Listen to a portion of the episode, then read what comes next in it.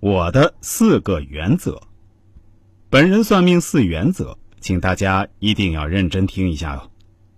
第一，虚拟内容请勿测算。虚拟的事件多为人为机械的随机创造，难以测算。如何时中彩票，下期彩票会出什么号码？我在玩某某游戏时何时出极品装备之类的。